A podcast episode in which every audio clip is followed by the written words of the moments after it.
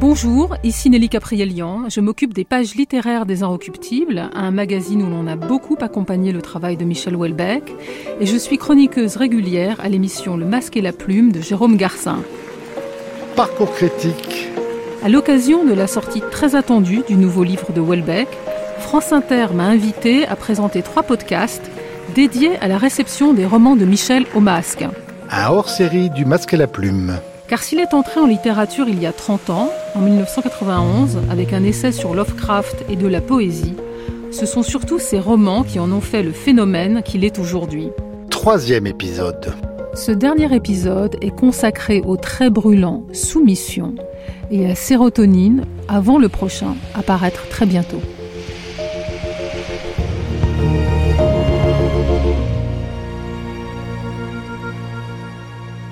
Question de compter sur Welbeck pour faire des livres consensuels. Avec Soumission, il prend un virage à 180 degrés par rapport à la carte et le territoire et appuie sur toutes les angoisses de l'époque. Là encore, Michel se sert de l'anticipation pour parler du présent. Il imagine qu'en 2022, un parti politique musulman va gagner les élections et imposera une charia à la France. Comment les Français vont-ils réagir? Accepter ou non? Et le personnage principal, universitaire spécialiste de Huysmans, finira-t-il par se soumettre, c'est-à-dire par se convertir à l'islam, pour pouvoir continuer à travailler et accéder à une vie personnelle satisfaisante? Est-ce que les hommes sont tous opportunistes? Je ne sais pas si Welbeck, en écrivant ce livre, savait qu'il fabriquait une bombe. Dans une France où, depuis l'élection de 2002, l'extrême droite n'a cessé de gagner des voix, dans une France où Renaud Camus brandit la menace fantôme d'un grand remplacement, certains critiques ont accusé Welbeck de faire le jeu de l'extrême droite et d'avoir écrit un livre islamophobe. Moi, je dirais plutôt que comme Philippe Roth, Welbeck explorait une hypothèse très romanesque, un et si, pour interroger nos réactions face à un ordre imposé. Le roman Soumission paraît le 7 janvier 2015. Ce jour-là, Michel Houellebecq est invité à France Inter dans la matinale du 7-9 au micro de Patrick Cohen et dans Boomerang de Augustin Trapenard. Ce roman, quel est le terme qui lui convient le mieux selon vous? Une fable, une satire, un roman d'anticipation, une prophétie? Non, prophétie pas vraiment. On peut éventuellement dire politique fiction. Euh, satire, oui, parce que les hommes politiques sont quand même assez ridicules. Euh, les universitaires aussi. Donc il y a pas mal de personnages comiques, quoi. Vous imaginez donc l'avènement au pouvoir d'un islam modéré, c'est comme ça que vous le présentez, à la personne d'un président euh, plutôt débonnaire et courtois, Mohamed Ben Abbès, un énarque de la promotion Mandela, celle de Laurent Wauquiez, qui parvient à rallier la gauche, la droite et le centre, qui nomme François Bayrou Premier ministre. Comment parler, Michel Houellebecq, d'un islam modéré à propos d'un régime qui renverrait les femmes à la maison qui euh, leur imposerait des mariages arrangés euh, et la polygamie, euh, y compris pour des jeunes filles de 15 ans. Bon, à vrai dire, c'est pas c'est pas imposé, hein, c'est admis. Peut-être que c'est pas modéré. Enfin, moi, je le vois comme modéré personnellement, comme islam. Je suis désolé. Hein, je... Enfin, il me semble qu'il y a bien pire, quoi. Ça vous dérange, Michel Houellebecq, que certains politiques récupèrent votre livre, en fait, pour valider un programme? Non, parce que ça marchera pas. C'est pas récupérable, ce livre. Ça n'a jamais marché? Non. Quelques heures après ces entretiens, les frères Kouachi tuent, dans les locaux de Charlie Hebdo, 12 personnes, dont Bernard Maris, chroniqueur à France Inter et ami de Michel Houellebecq. Ce dernier, effondré, décide alors d'interrompre la promotion de son livre. C'est la première fois de ma vie que quelqu'un que j'aimais qui soit assassiné quand même. Vous parlez de Bernard Maris Je parle de Bernard Maris. Économiste Oui, économiste. Bon là, j'espère que que son livre était suffisamment avancé, pour qu'on puisse le publier tel quel. Mais le fait très symptomatique que vous arrêtiez ce soir oh, la ben, de ce livre C'est parce que j'ai, pour différentes raisons que j'ai dit tout à l'heure, j'ai pas trop envie de parler de mon livre en ce moment. Enfin, je, je suis pas bien, je suis pas, je suis pas, je suis pas en forme, quoi. Je suis pas. je-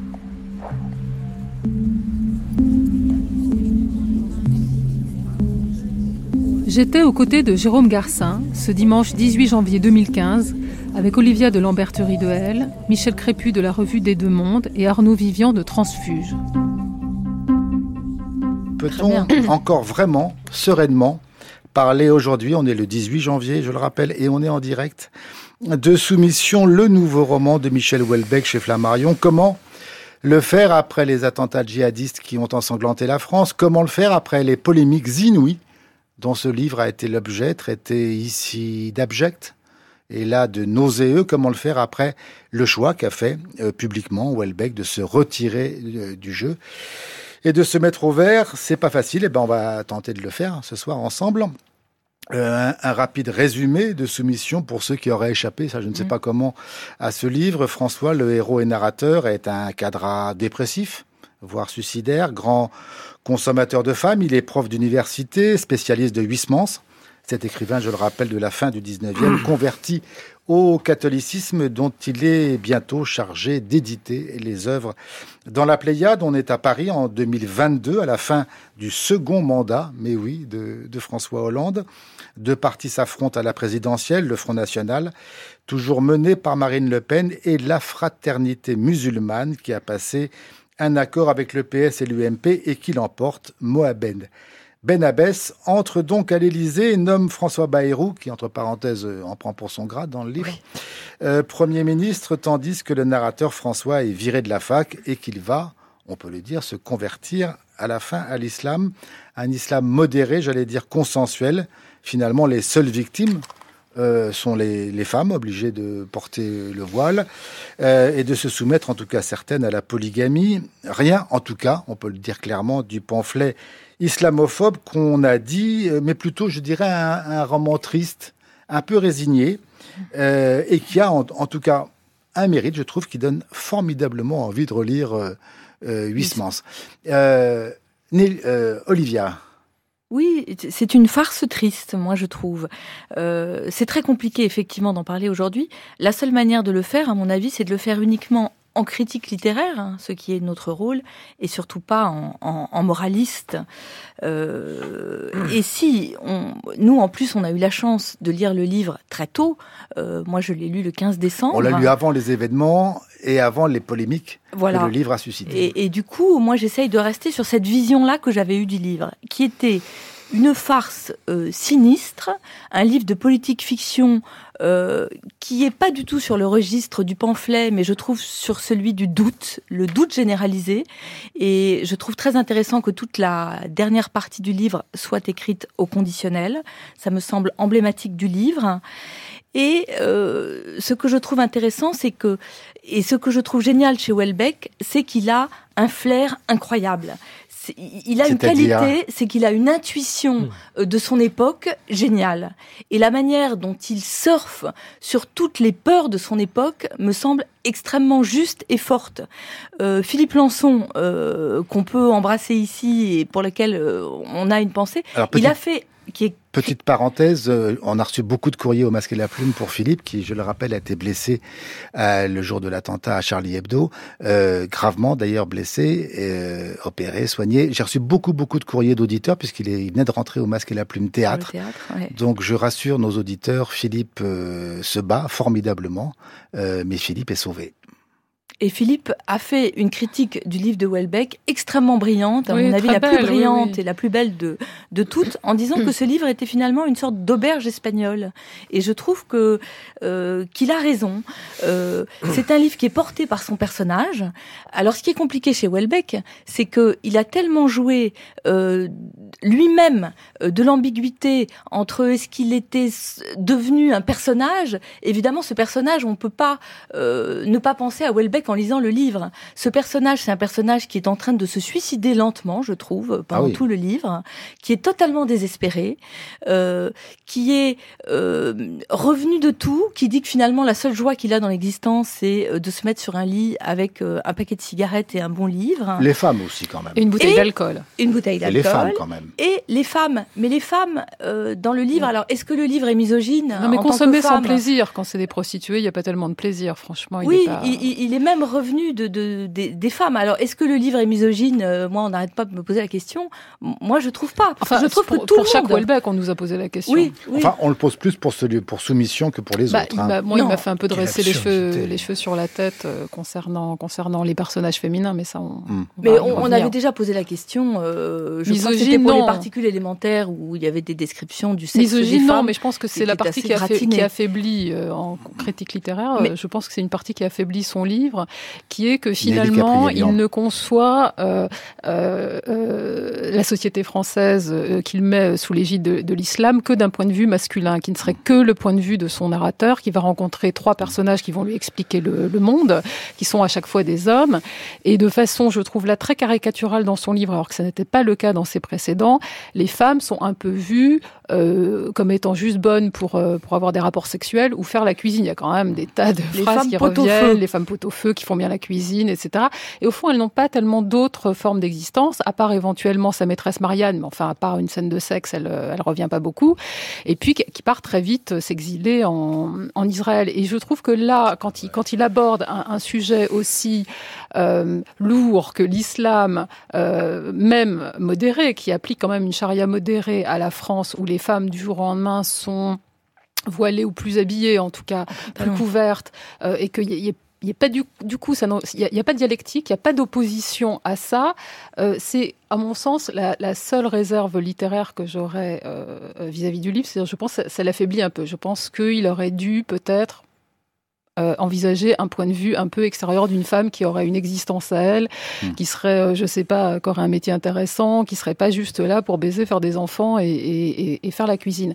Mais à part ça, ce qui est intéressant, c'est en effet, Olivia, quand tu parlais de Philippe Lançon, c'est vrai que euh, il y a eu une autre sorte de micro-polémique qui a failli surgir à un moment donné, c'est quand Welbeck s'est exprimé après, après l'attentat contre Charlie Hebdo et a dit « je suis Charlie ».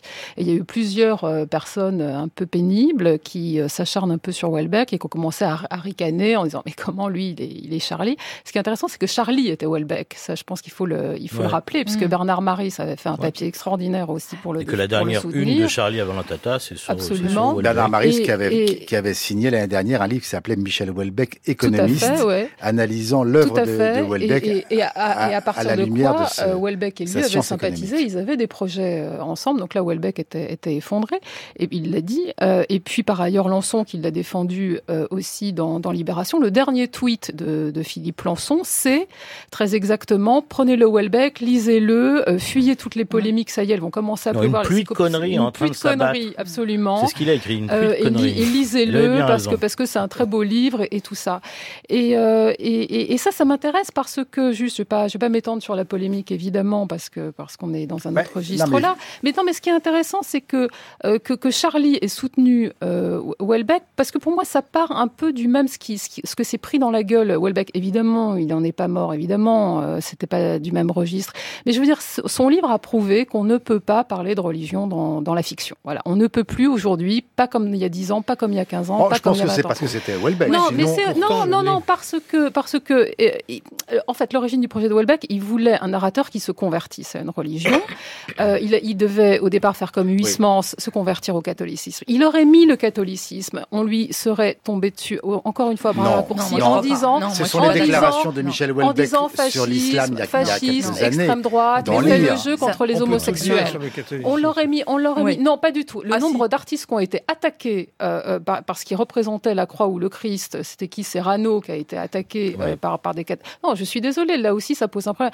il aurait mis le judaïsme, je pense que là tout le monde lui serait tombé dessus en disant qu'il était antisémite.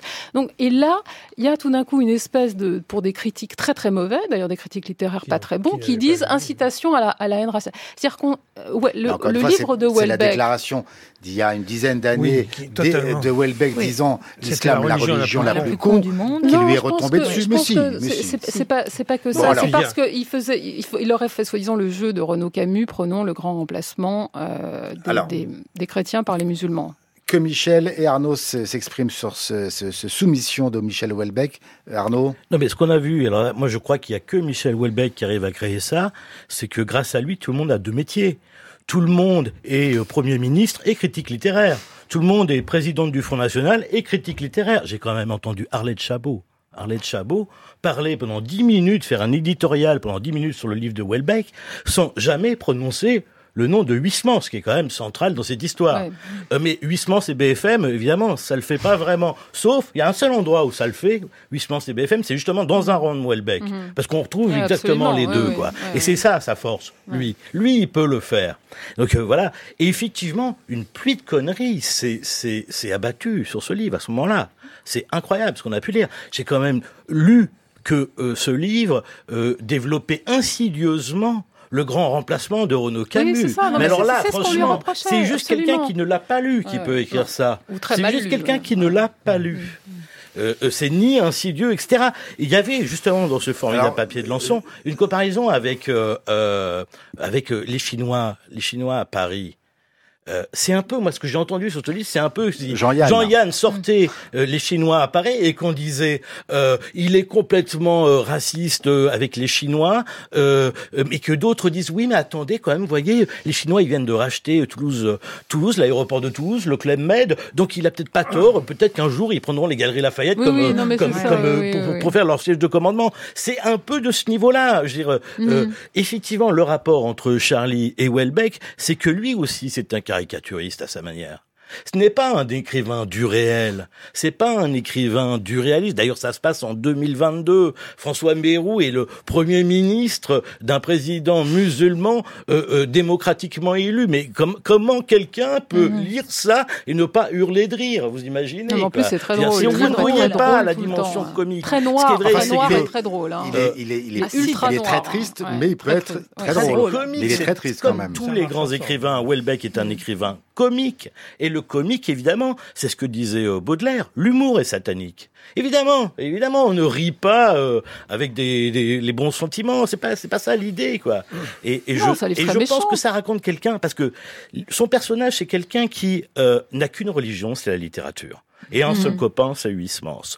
Et franchement, Welbeck, il est pareil. C'est un fondamentaliste de, la magnifiques. littérature au point qu'il peut se moquer de tout le reste dans Mm. ses livres. Des femmes, des Chinois, de la religion, de, de, de François Bayrou, euh, de Christophe Barbier. Il peut se moquer de tout parce C'est très qu'il n'a drôle, qu'une seule chose, c'est la littérature. Voilà. Et donc, c'est, oui, alors là, on peut dire, c'est un fondamentaliste de la littérature, c'est un ayatollah de la littérature, car il n'aime que ça et ne respecte que ça.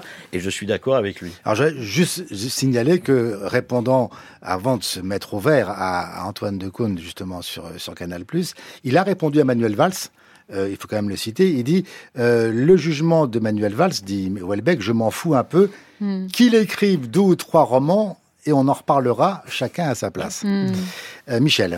Alors, je, je rejoins beaucoup de choses qui ont été dites autour de la table. Ce que je pense depuis le début, euh, c'est qu'effectivement, la personne de Huysmans est, est absolument déterminante dans ce livre.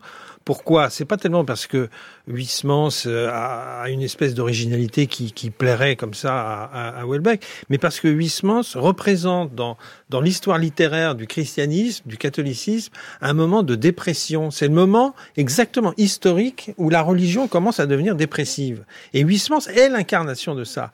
Et, et, et le livre de, de Houellebecq euh, procède de cette espèce de, de moment de dépression qui n'a jamais véritablement été euh, renversé. Si, a- a- Peut-être Claudel a, a- a- a pu, a su, euh, parce qu'il était Claudel, euh, affirmer une, une espèce de puissance du langage. Mais, mais sinon, euh, l'histoire, l'histoire spirituelle du, du- de, la, de la société française, elle, elle, elle est entrée dans une dépression avec avec Huysmans. Et le, le livre de Welbeck, il, il- il déroule ça. Le, le postulat du livre, qui est un postulat de même pas de science-fiction, c'est simplement de la de, de la politique. Enfin, comme comme d'ailleurs C'est le le et si comme il Et le si oui, Voilà. mais comme il le fait aussi de- depuis le début, on est à la fois dans une forme, comme à disait il ne croit pas comme- tout à fait d'ailleurs. comme disait très bien euh, Olivia, une, une espèce de justesse dans le feeling qu'il a de l'époque. Il a une capacité de mettre en scène les forces en présence, qui sont les forces souterraines, mais qui sont tout à coup exposées en pleine lumière. Personnellement, j'y trouve pas non plus totalement mon compte. Et je suis assez d'accord. Il y a un article de Christine Angot dans l'IB sur le livre, très intéressant. J'ai trouvé Dans le, très monde, dans le intéressant. monde était très féroce pour le livre. Oui, de- mais très de intéressant, où elle pointait le fait, et j'ai trouvé ça assez juste, elle pointait le fait que la, la, démarche esthétique de Welbeck, qui est une espèce de synthèse de sociologie et de, et de philosophie. Elle dit que c'est du journalisme. Assez limite, assez limite, et qui est une question Bah, posée non, moi, sur la profondeur. Moi, je Je trouve que c'est un livre trouvé- très profond sur, Ouais. sur, sur, sur l'essence de l'être humain et sur l'espèce humaine qui est d'une oui, on noirceur peut, on peut. absolue, qui est dérivée de Nietzsche et de Schopenhauer. Euh, quand je disais, Oui, il ne voit à- les femmes que soit comme des, comme des vagins ou pour, pour le nourrir, finalement, ça renvoie une image aussi de l'homme qui est, qui est tout aussi méchante, qui est, ce ne sont Mais que il y a des aussi tubes sur la et- et- sexualité et dans le livre, avec la- l'apparition de Paulan, de la, la référence À l'histoire d'eau. c'est quand même, excusez-moi, c'est quand même très très intéressant Je cette rappelle le question. livre de- écrit par oui, mais Pauline Réage. la, la soumission, Ouais. c'est autre chose que de la sociologie, justement. C'est Bon. très déplaisant comme Oui, message. mais, on peut, oui, Ah, mais- évidemment. mais je trouve que c'est une observation. Je trouve que c'est une observation qu'on peut faire sur le livre. Il a, il a ce côté Welbeck. Quand on pense qu'on a passé 30 ans à réclamer la pulvérisation du récit, l'éclatement, le fragment, etc. Il n'y a pas de prose qui avance à- à- à- au rythme d'une espèce de labour comme ça. C'est, C'est pour ça que j'ai trouvé Allez, que le papier de arrête. il était dingue. C'est quand même mais dingue. il est intéressant sur- ce papier. Ouais, mais enfin, est-ce que tu as déjà Très vu une écrivain écrit. qui hein. s'attaque à ce point à un autre écrivain comme ça? Moi, Mais j'ai jamais pas? vu ça. Bah alors, Avec une violence Mais et quand même une pas? mauvaise foi. Non, non, mais le débat, non, mais c'est bien le débat. Moi, j'aime bien le débat. plaît, mais c'est vrai que, Christine Angot, que, il est- que- avec, laquelle j'étais d'accord pour dire qu'un écrivain a tous les droits, je vois pourquoi Welbeck n'aurait Ouais, pas le droit, lui. Non, mais c'est pas le, c'est pas le fond de Pas du tout. C'est- une question il posée est- sur l'esthétique de. Il est de- 20h26, on a consacré beaucoup de temps, ce qui était légitime, Ah oui. à Soumission, le roman de Michel euh, Houellebecq chez Flammarion. La seule religion de Michel Houellebecq, c'est la littérature. C'est peut-être le mot de la fin sur la polémique autour de Soumission. On écoute un extrait du texte. Nous sommes à la deuxième partie du roman. À la sortie de la fac, le narrateur croise une amie et collègue, Marie-Françoise, qui s'inquiète des prochaines élections à la tête de l'université. Elle l'invite à rencontrer son mari, un haut fonctionnaire de police, au courant de négociations secrètes. Sur un ton confidentiel, l'homme lui dévoile le programme politique du premier parti islamique de France. Sous la loi de la charia, la place des femmes est dangereusement menacée. La fraternité musulmane est un parti spécial, vous savez. Pour eux, l'essentiel, c'est la démographie et l'éducation. La sous-population qui dispose du meilleur taux de reproduction et qui parvient à transmettre ses valeurs triomphe. À leurs yeux, c'est aussi simple que ça. Celui qui contrôle les enfants contrôle le futur, point final. Alors le seul point capital, le seul point sur lequel ils veulent absolument avoir satisfaction, c'est l'éducation des enfants. Selon eux, chaque enfant français doit avoir la possibilité de bénéficier, du début à la fin de sa scolarité, d'un enseignement islamique. Et l'enseignement islamique est, à tout point de vue, très différent de l'enseignement laïque. D'abord, il ne peut en aucun cas être mixte, et seules certaines filières seront ouvertes aux femmes. Ce qu'ils souhaiteraient au fond, c'est que la plupart des femmes après l'école primaire soient orientées vers des écoles d'éducation ménagère et qu'elles se marient aussi vite que possible. Une petite minorité poursuivant, avant de se marier, des études littéraires ou artistiques. Ce serait leur modèle de société idéale. Par ailleurs, tous les enseignants, sans exception, devront être musulmans. Les règles concernant le régime alimentaire des cantines, le temps dévolu aux cinq prières quotidiennes, devront être respectées. Mais surtout, le programme scolaire en lui-même devra être adapté aux enseignements du Coran. Ils n'ont pas le choix. S'ils échouent à conclure un accord, le Front National est certain de remporter les élections. Pour la polygamie, d'ailleurs, ils sont déjà parvenus à un accord qui pourrait leur servir de modèle. Le mariage républicain restera inchangé, une union entre deux personnes, homme ou femme. Le mariage musulman, éventuellement polygame, n'aura aucune conséquence en termes d'état civil, mais il sera reconnu comme valide et ouvrira des droits par les centres de sécurité sociale et les services fiscaux. C'est déjà acté dans les négociations, c'est d'ailleurs parfaitement conforme à la théorie de la charia de minorité qui est soutenue depuis longtemps par la mouvance des frères musulmans. Et pour l'université, ce sera pareil, intervint son épouse. La Sorbonne en particulier les fait fantasmer à un point incroyable. L'Arabie saoudite est prête à offrir une dotation presque illimitée. Nous allons devenir l'une des universités les plus riches du monde. Paru en 2019, Sérotonine est peut-être le roman le plus explicitement politique de Michel Houellebecq. En tout cas, celui qui l'installe définitivement comme le chroniqueur de toutes les étapes qui mèneraient la France à l'étiolement, le chroniqueur d'une France qui n'a qu'une seule alternative à sa dépression, prendre de la sérotonine, cette molécule du bonheur, bref, prendre des antidépresseurs. Ici, le problème politique de Michel, c'est clairement l'Europe.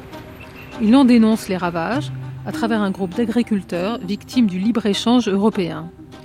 Michel, qui a toujours dit dans ses interviews, notamment dans celle qu'il me donnait à la publication de Soumission, ne rien penser, ne pas faire de politique, être guidé par un personnage en priorité, en tout cas avoir une vision plus haute que la pure actualité immédiate, va décider d'arrêter de donner des interviews à la presse. Sauf, et c'est symptomatique, dans Valeurs Actuelles, magazine de droite dure qui est contre l'Europe. Alors à propos de personnages, dans Sérotonine, l'écrivain réactive le personnage Welbeckien par excellence. Un quadragénaire, ingénieur, dépressif, frustré en amour. C'est comme si Michel commençait à jouer des poncifs qu'il avait lui-même inventés, en les poussant à l'extrême, soit au désespoir. Ici, son personnage masculin en berne plaquera tout pour mieux disparaître socialement. Écoutons ce que les critiques du masque ont pensé de ce roman hyper Welbeckien.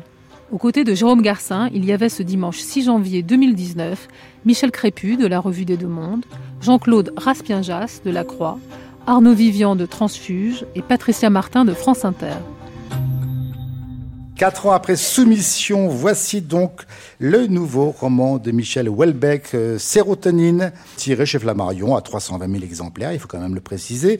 Le héros, Florent-Claude Labrouste, est un ingénieur agronome de 46 ans, employé au ministère de l'Agriculture, en couple avec une japonaise de 26 ans, et il se meurt de chagrin.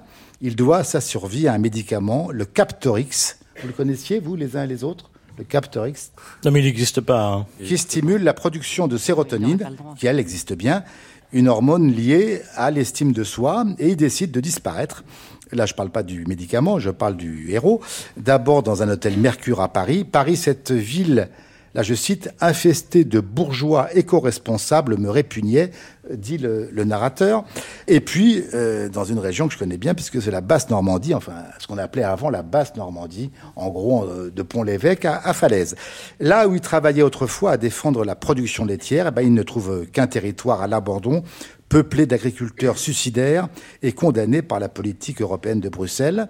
C'est donc, vous l'avez compris, je crois, un précis de décomposition où il est question du déclin de l'Occident, de l'Union européenne, de la France. Et là, je le cite, euh, ça c'est du Welbeck euh, pur jus, une civilisation meurt juste par lassitude, par dégoût d'elle-même. Que pouvait me proposer la social-démocratie? Évidemment rien, juste une perpétuation du manque, un appel à l'oubli.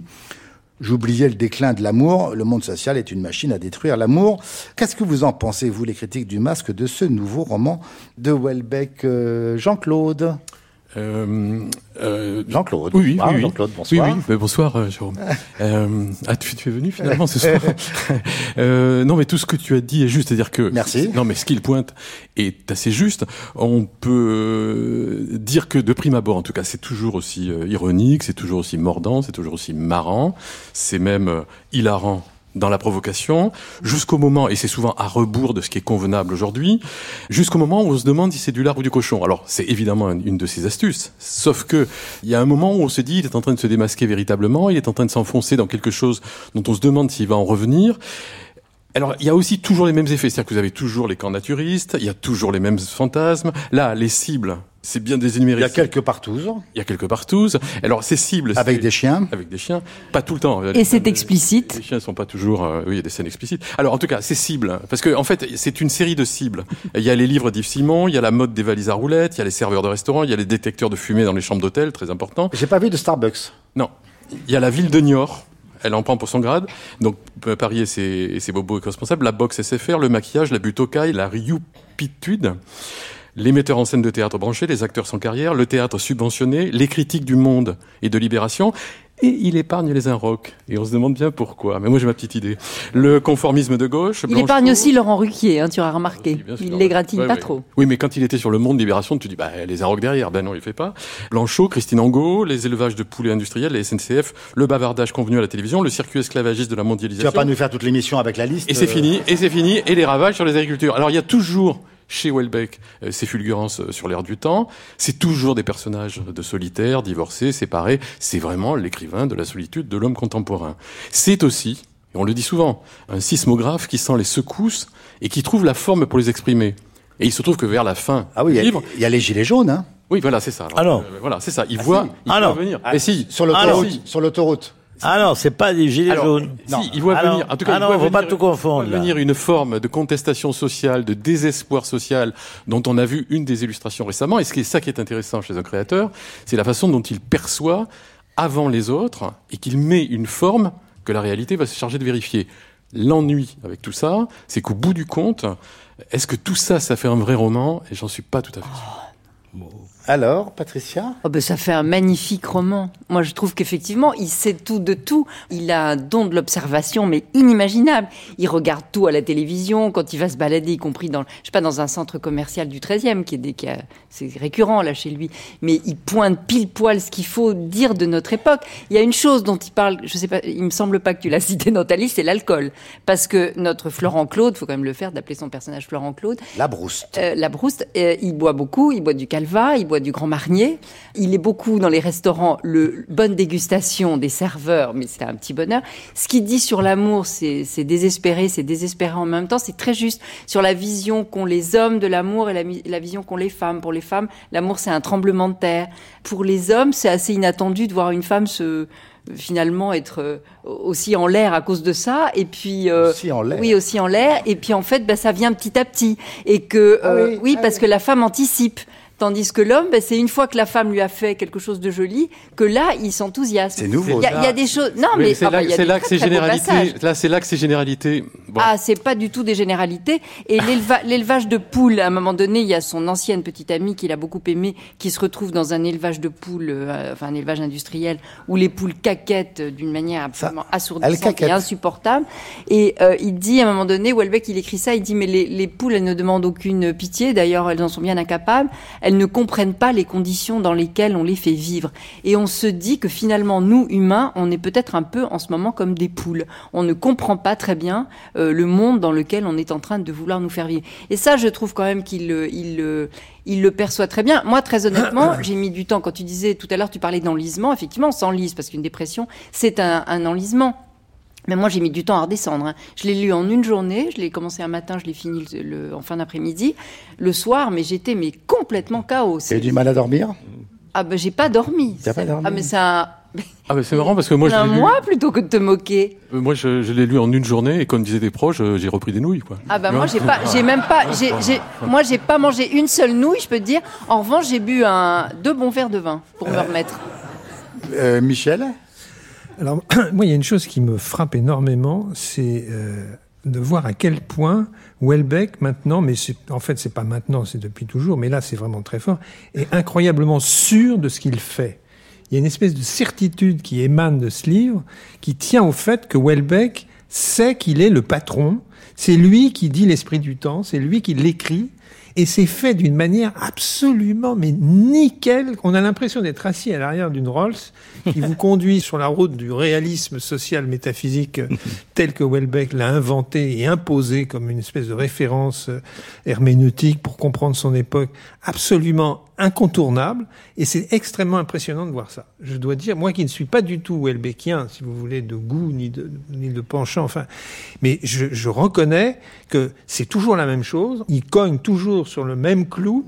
Et il y Il a cogne aucune- plus, par exemple, ici, dans ce livre, euh, sur l'Europe, euh, qu'il Oui, déteste parce que dans les suit le film en livres cours. et précédents. hein. Oui, mais c'est pas prophétique, contrairement à d'autres livres qui étaient, beaucoup, comme tu qui étaient beaucoup plus acides. Il, il est au courant de tout, il suit tout, il fait son affaire de, de l'époque où nous sommes avec une espèce de, encore une fois, de certitude quant à la représentation littéraire de tout ça, qui est vraiment bluffante. Enfin, moi, je suis très très bluffé. Arnaud Euh, oui, il y a plusieurs manières de, évidemment, plusieurs manières d'appréhender euh, ce livre. D'abord, c'est un grand livre sur les quotas laitiers. Et il faut, il faut y arriver, hein fait un grand livre sur les quotas laitiers, euh, il faut se lever tôt le matin et, et bosser. Et c'est vrai que c'est travaillé, hein. C'est Welbeck le patron. Oui, il a vraiment travaillé. C'est intéressant d'ailleurs. Enfin, tout quand on prend tout dans les détails. Par exemple, ce Captorix. Hein, cet antidépresseur qu'il prend. Donc euh, évidemment, ce nom est inventé, mais mais Captorix, euh, euh, vous savez que Welbeck euh, adore la photographie et c'est un procédé pour la, la macrophotographie en fait, qui est très utilisé en macrophotographie, dont on photographie les choses de très très près. Et c'est exactement ce qu'il fait dans ce roman, c'est qu'il photographie les choses de très très près. C'est-à-dire que la deuxième partie du livre, c'est un véritable road movie dans cette Suisse, comment il appelle la Suisse normande. C'est magnifique comme expression, la. Suisse normande. Ça n'est pas que la Suisse normande, puisqu'il part du, du Calvados, enfin de. Oui, enfin, du Calvados, mais, bon, on, on sait rentrer dans que- le détail. Ce qui- ce qui est formidable, c'est qu'on a envie de faire ce trajet, de le refaire, vraiment, parce qu'on voit que tout est vrai. Je suis sûr que le moindre restaurant est vrai, Tout est exact, existe, tout est exact. C'est d'un réalisme absolu. Personne n'a été, je crois, aussi loin dans la représentation Absolument. du réel. Et alors, avec quelque chose qui fait qu'il est devenu le patron, c'est que maintenant, c'est une espèce de Louis de Funès de la littérature, euh, Michel Houellebecq. C'est-à-dire que la première partie du livre est hilarante parce qu'il fait toutes ces grimaces stylistiques habituelles. La description du film Zoophile, d'un ton pince sans rire absolu, est juste une page de génie. Il y a une autre page de génie qui fait que on ne sait jamais dans quelle France ça se passe, c'est que on apprend avec stupéfaction que Laurent Baffy vient de mourir. Et il y a une page, mais qui est sans doute la plus belle du livre, où il y a des émissions nécrologiques sur Laurent Baffy, où les invités, comme dans ce genre d'émission, arrivent tous à la même conclusion, c'était une belle personne. Voilà. Je sais pas comment Laurent Baffy va le prendre. Je suis pas sûr, mais c'est quand même une page de génie absolu de la littérature Il faut- il faut- réaliste, hilarante. Et après, c'est un grand livre métaphysique parce que le, le sujet, il y a d'un côté les quotas laitiers, ça c'est absolu, et de l'autre, il y a l'amour. Et l'amour au sens le plus chrétien du terme, c'est-à-dire que ce médicament qu'il prend, donc, développe la sérotonine, la molécule du bonheur, parce qu'on voit bien que c'est un grand livre contre la mondialisation heureuse qu'on nous a vendu, que les mains et autres Attali nous ont vendu. C'est fini, ça sonne le glas de la mondialisation heureuse. On est malheureux comme des pierres. On est obligé de prendre des antidépresseurs qui déclenchent la molécule du bonheur, mais qui en revanche font tomber la libido. C'est la première fois qu'on y a, on y a un personnage Welbeckien sans libido. Il n'a plus envie de sexe. Alors ça, chez Welbeck, Mais il le dit même, il l'écrit, hein. Première. Oui, il l'écrit. Il, il est, il est devenu impuissant. Il est devenu ce que Solaire s'appelle un athée du sexe, la Welbeck, et il parle d'amour d'amour chrétien. Avoue que c'est le seul écrivain pour mettre dans le même livre Georges Bataille et Laurent Baffy. Ouais, Hein c'est énorme. Mais déjà, le ça, faire, ça. y arriver et que ça tienne debout, c'est magnifique.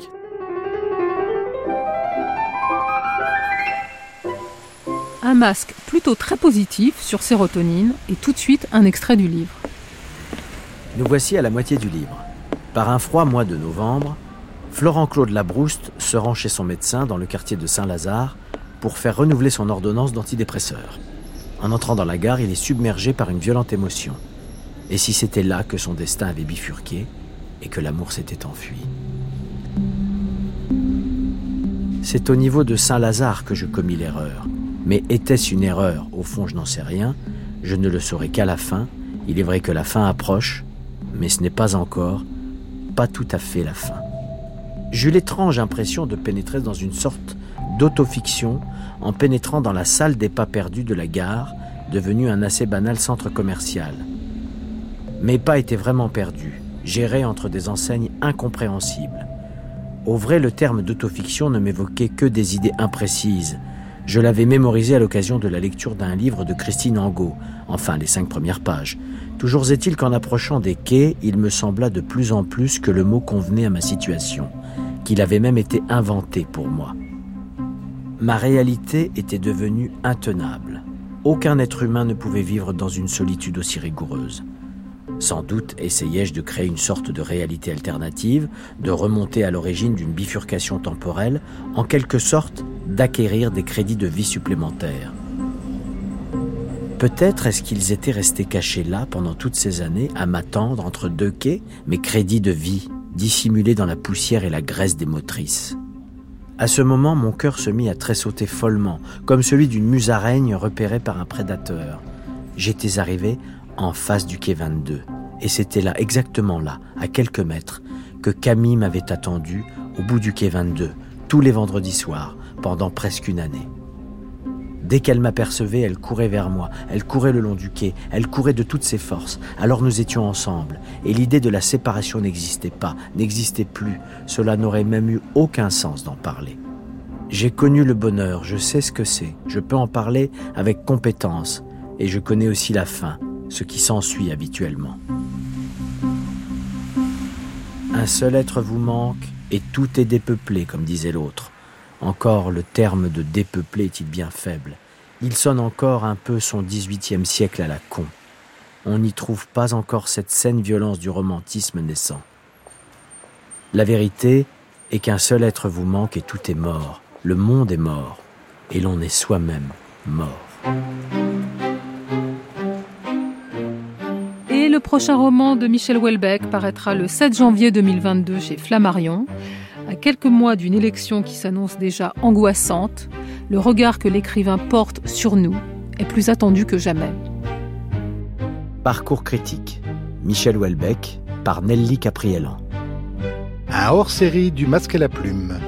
Cette série est réalisée par Xavier Pestugia. Les textes de Houellebecq sont choisis par Estelle Gap et lus par Laurent Stocker de la Comédie Française. Le mixage est assuré par Claude Niort. Parcours critique un podcast original de France Inter.